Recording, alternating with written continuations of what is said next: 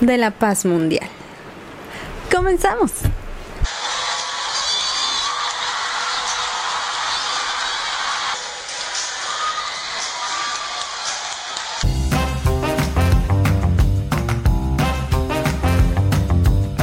Es cada día más tonta. Yo soy Bren Molina y hoy vamos a platicar del pleito entre Lupita Jones y la organización de Miss Universo. Pero antes no olvides suscribirte, darle like, picarle a la campanita, seguirme en mis redes sociales. En Instagram estoy como cada día más tonta podcast y en TikTok estoy como cada día más tonta. Y antes de que te vayas y me digas, Bren, a mí no me interesa nada de Miss Universo, te voy a decir, a mí tampoco. No recuerdo haber visto ningún certamen, ni de Miss Universo, ni de Miss Mundo, ni de Miss México o Nuestra Belleza México o Miss Universal México. Sin embargo, ya es fin de año ya casi no hay temas, entonces tenme paciencia. Y no, la verdad es que mi TikTok es bastante farandulero. Me había estado recomendando estos videitos en donde me contaban el chisme de que Lupita Jones ya no era directora de Miss Universo México. Yo no sabía que existía ese puesto, mucho menos que Lupita Jones era la directora, pero me fui clavando en el chisme porque ya sabes que así se enreda uno en el, aunque no, no sepas ni de quién están hablando, ahí estás, bien metido.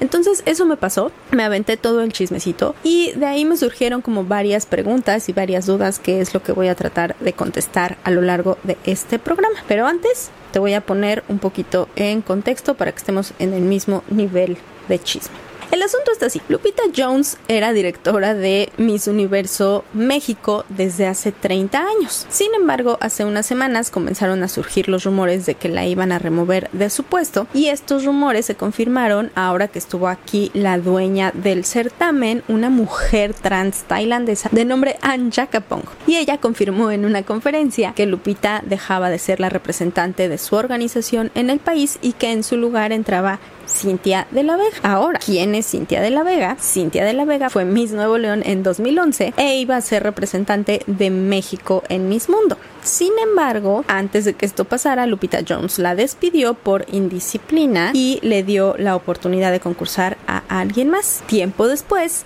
Cintia salió a decir que sufrió maltrato psicológico por parte de Lupita, quien le dijo que estaba gorda, que tenía que bajar 8 kilos o si no le iba a quitar su participación en Miss Mundo. Cintia cuenta que hizo todo lo posible, que había días que solo comía dulces para tener un poquito de energía y que a pesar de eso un día recibió la llamada de Lupita para decirle que estaba despedida. Y si esto no es karma, no sé qué puede ser.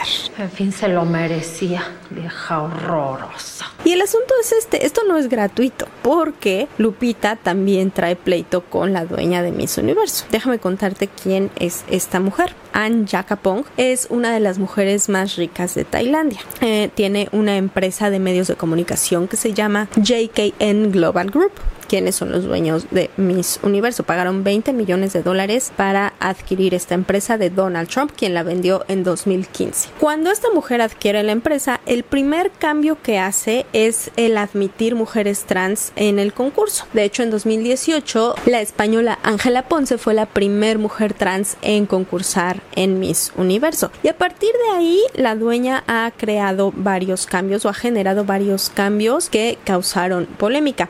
Uno de ellos es el rango de edad del concurso. Antes era de 18 a 28 años, ahora es de 18 a no hay límite, puedes concursar a cualquier edad. Además de que ya puedes ser mamá, antes estaba prohibido que tuvieras hijos, eh, uno de los requisitos es que no tuvieras hijos y que no estuvieras casada o que nunca te hubieras casado. Todo eso se elimina, ahora no importa si estás casada, este año hubo concursantes que están casadas y concursantes con hijos. También hubo dos representantes trans, la de Países Bajos y la de Portugal. Entonces ya empieza a ver como este tipo de cambios que han considera que son importantes para generar un espacio seguro para las mujeres y sobre todo de empoderamiento. Sin embargo, Lupita se manifestó en contra de estos cambios desde el principio. Ella dijo que pues rompían un poco con el estándar que se buscaba para Miss Universo. Pero el asunto no es ese, el asunto es que también ella habla de espacios exclusivos para mujeres, refiriéndose por supuesto a la entrada de mujeres trans y lo más fuerte o lo más salsoso del chisme, ella habla de Anne Jacapon como el dueño de Miss Universo. Entonces creo que ya con eso le declaró la guerra a todo lo que daba. ¿Cómo no quería que la corrieran? Por supuesto que estaba buscando que la corrieran, seguramente la liquidación fue bastante buena. Te dejamos independizarte, hay recorte de personal, ya eres parte de las filas del desempleo, aquí está tu cajita de cartón, vete enfriando, escoge la frase, tengo más. Y ahí está como el chismecito, ¿no? Y lo que a mí me llama la atención es que las dos discuten y las dos defienden que Miss Universo es un lugar seguro para las mujeres y es un lugar de empoderamiento, cada una con su perspectiva de lo que debe ser un lugar seguro y un lugar de empoderamiento. Y ahí fue como surgió mi primera pregunta, ¿no? ¿Realmente Miss Universo es un lugar seguro para las mujeres? Evidentemente cuando Donald Trump era el dueño de la empresa, no lo era. Hay declaraciones de ex concursantes que dicen que el señor llegaba abiertamente a los ensayos a calificarlas entre las más sexys y las menos sexys y después se iba a los camerinos a hacer inspecciones de cada una de las concursantes. Nadie especifica qué son esas inspecciones, pero creo que nos lo podemos imaginar.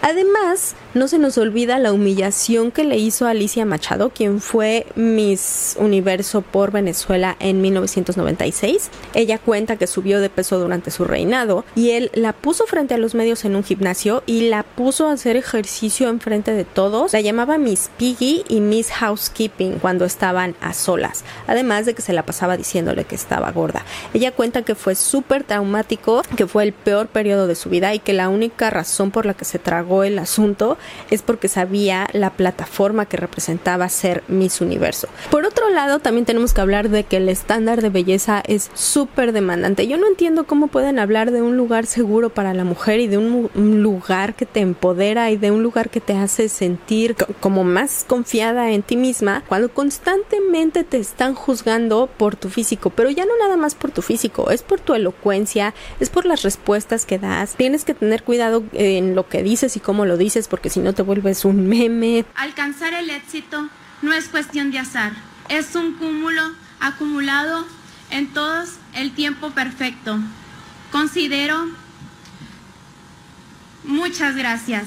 Ina Dagji, quien representó a Albania en el 2021, ha contado que su experiencia fue súper negativa. Ella dice que en una ocasión subió un video a sus redes sociales hablando de una onda altruista y que la respuesta que recibió de los organizadores es que no se le veían las piernas lo suficiente, que si lo podía volver a hacer. Para ella fue una experiencia súper triste y lo considera una farsa completa. A nivel Latinoamérica, pues no sé si ubicas a Osmel Sousa, él es famoso porque fue director de Miss Venezuela durante mucho tiempo y abiertamente ha contado la manera en la que les hablaba a las modelos, en la manera en la que las mandaba a hacerse cirugías porque no le gustaba su nariz o porque no le gustaban sus pechos o porque tienes potencial pero ah, vete a hacer la liposucción y ese tipo de cosas. Entonces imagínate todo lo que eso causa psicológicamente, la inseguridad que te genera el hecho de tener que estar modificando tu cuerpo para cumplir ciertos estándares y agradar a un grupo de jueces. Y a nivel México, pues Lupita tiene su fama también, además de lo que le hizo a Cintia, por ahí salieron varias exmises a contar que sufrían de maltrato psicológico, la manera en la que les hablaba, la manera en la que las amenazaba, decía que sabía demasiado de ellas, eh, como para arruinarles la carrera si quisiera, y ese tipo de cosas bastante macabras que tampoco me suena a mí a un lugar seguro.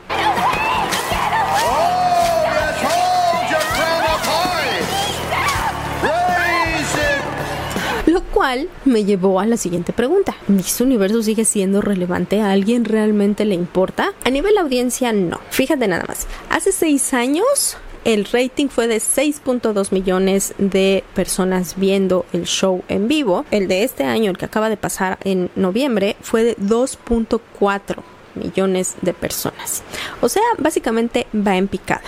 Y el problema es ese, ¿no? Que ya nadie lo ve y que su nueva dueña está tratando de resucitarlo, en parte con estos cambios que está haciendo, pero también con la idea de hacer un reality show en el que muestre como todo el proceso detrás de Miss Universo, lo que me regresa al espacio seguro. Todos sabemos lo tóxicos que son los reality shows. Constantemente llevan a las personas a sus extremos a sus momentos más vulnerables para generar drama y así pues tener a la gente que lo está viendo enganchada. Entonces tienes a este grupo de mujeres con la presión de ganar un concurso de belleza, con verse bien, con tener el físico perfecto, pero también la respuesta correcta y ser elocuentes, ser inteligentes, tener la causa social adecuada, etcétera, etcétera, etcétera, con una cámara encima todo el tiempo. ¿En dónde está el lugar seguro y en dónde está el beneficio para las concursantes? Y esa es una de las cosas que el feminismo critica tanto de este tipo de concursos, ¿no? Que a final de cuentas es tratar a las mujeres como mercancía, tratarlas como un pedazo de carne que se exhibe frente a las cámaras en traje de baño y después en vestido de noche y que un grupo de jueces tienen que decidir cuál es mejor de acuerdo a conceptos completamente subjetivos. No importa cuánto te hayas esforzado para lucir perfecta, puede que tu perfección no sea suficiente para las personas que te están juzgando. Eso debe ser súper duro. Sin embargo, hay muchas mujeres que todavía quieren concursar en este tipo de cosas. Este año hubo 90 participantes. El show se transmite en 190 países. Hay lugares donde es súper, súper importante. Es como si fueran al mundial de fútbol, una cosa así, como Venezuela, que es como una fábrica de Mises, básicamente. Eso también me llevó a preguntarme por qué concursan. Para empezar, el premio son 250 mil dólares durante ese año que estás trabajando, más patrocinios, más ser la imagen de Miss Universo en diferentes eventos alrededor del mundo, lo cual representa una plataforma súper importante para lo que tú quieras hacer, ya sea una acción altruista o para promover tu trabajo después de haber salido como Miss Universo. Por ejemplo, la ex Miss Universo, la que entregó la corona este año, que es Miss USA, su nombre es Bonnie Nobla y ella es diseñadora de ropa, es diseñadora de modas y es modelo. A partir de la fama que consiguió en Miss Universo, pues creó su marca de ropa sustentable y ahora es lo que promueve en sus redes sociales. Entonces, pues le ayudó como plataforma. Un año antes, la representante de Miss Universo era Miss India, que se llama Arna Sandhu, y ella es promotora de la higiene femenina durante la menstruación en su país y en regiones pobres del mundo en donde pues no existe esta cultura o no tienen acceso a toallas sanitarias y ese tipo de cosas. Y a pesar de que ya no es Miss Universo, pues sigue promoviéndolo mucho en sus redes sociales. En Latinoamérica y específicamente en México, pues los objetivos son distintos. Jimena Navarrete, quien fue Miss Universo en el 2010, pues fue actriz o es actriz, es modelo y ahorita está como mucho más enfocada a su vida familiar por lo que pude ver en su Instagram. Lupita Jones, quien fue la primer Miss Universo de México en 1991, pues como te decía, estuvo 30 años a cargo de Miss Universo México, además de ser la dueña de Mexicana Universal, que es el concurso de donde salen las representantes, no nada más para, para Miss Universo, sino también para Miss Mundo y otros certámenes alrededor del planeta. Y Andrea Mesa, que fue Miss Universo en 2020, ahora es host de Telemundo. Sin embargo, la que me sorprendió fue Miss Universo 1981. Ella es de Venezuela, su nombre es Irene Sainz. Y ella, chécate nada más, después de su reinado fue alcalde de un municipio de Caracas, después fue gobernadora del estado Nueva Esparta y hasta fue candidata a la presidencia de Venezuela. O sea, ella se lo tomó muy en serio y me parece perfecto. Y pues al final, ¿quién sale beneficiado de toda esta polémica y de todos estos cambios? Aquí es en donde viene el otro giro de tuerca, resulta que la empresa que es dueña de Miss Universo, JKN, está en bancarrota, se acaban de declarar en bancarrota. Y aunque la dueña ha jurado y perjurado que tienen recursos para seguir con el concurso e incluso ya está comprometido el del siguiente año que va a ser en México, pues estos problemas financieros podrían representar un poquito de presión para atraer la atención nuevamente a Miss Universo, tanto como de patrocinios como de la gente que ve el concurso año con año y que está interesada en participar también. Lo que significa al final todos estos cambios y toda esta agenda política no son para las mujeres, no son para crear espacios seguros, no son para impulsar espacios de empoderamiento. Se tratan de ir con esta corriente progre que está invadiendo todo el entretenimiento y que pues es una búsqueda de audiencias que ya no están interesadas en el contenido que se está generando a nivel global. El asunto aquí es que puede ser contraproducente. Hay marcas a las que no les ha salido bien este cambio progresista. Por ejemplo, Victoria's Secret, que ya hemos platicado de su fashion show que está ahorita en Amazon Prime, eh, que les fue muy mal y ni siquiera tuvo que ver la inclusión de nuevos cuerpos, sino cómo lo, presentaron de manera tan poco natural. Eh, también está el asunto de Disney, que con sus nuevas películas y con esta onda de siempre tener agenda política dentro de las cintas, pues ya está cansando a la audiencia. Sus películas no están teniendo la taquilla que solían tener antes. A The Marvels le fue súper mal en su primera semana. Muy bien. ¿Quién es el imbécil? Ahora, ¿esto significa que Lupita Jones está bien? Primero, estos cambios con la edad y con si estás casada o no estás casada, si tienes hijos o no tienes hijos, la verdad es que en realidad lo que dicen es que estas reglas estaban hechas como para ofrecer a una mujer joven, guapa y sin compromiso al mundo una onda como mucho más para el sexo opuesto que para cualquier otra cosa. Entonces esta idea de que ya seas una mujer en cualquier situación civil, con cualquier situación de maternidad. Très bien. El asunto con la edad, y es lo que a mí me brinca un poco, es que no importa que tanto te cuides, tu cuerpo de 60 años no va a ser el mismo de un cuerpo de una chica de 18 años. Entonces, ¿cómo los van a medir? ¿Con qué vara los van a comparar? ¿Cuál va a ser el parámetro para decir ella es más bella que ella? Si ya no va a ser tan físico, entonces van a quitar las competencias en traje de baño y de vestido de noche y todo lo que realmente califica lo físico. Y entonces, si es así, va a seguir siendo un certamen de belleza pero y entonces si es un certamen de belleza interna, ¿cómo vas a medir la belleza interna? ¿Cómo sabes que mi belleza interna es más bonita que la belleza interna de cualquier otra mujer? O sea, e, es, lo que lo que no entiendo bien cómo lo van a cuadrar con el concepto de un concurso de belleza. Confucio fue uno de los que inventó la confusión. Que al final tiene que ver mucho con lo físico. Y por lo mismo es que la idea de la entrada de mujeres trans a mí no me parece tan descabellada. Y yo sé que este tipo de temas a veces generan como mucha polémica y tienes que ser como muy cuidadoso, cuidadosa con lo que dices porque si no terminan quemando tus libros y, y, destruyendo tu vida entera y acusándote de transfobia. Pero en, en este asunto en particular yo siempre creo que las discusiones se realizan a partir de contextos. Y entonces en este contexto en particular, yo creo que no hay ningún problema. A final de cuentas, todas se operan, todas tienen cambios físicos, todas se someten a tratamientos para verse prácticamente perfectas. Entonces aquí no se trata tanto de el cuerpo con el que naciste, sino el cuerpo que construyes y de lo bueno que pueda llegar a ser tu cirujano. No sé tú qué piensas, ya sabes que me lo puedes dejar en los comentarios abajo. Y a final de cuentas, después de todo este melodrama, creo que las dos son igual de maquiavélicas. Tanto Lupita como la dueña de mis universo.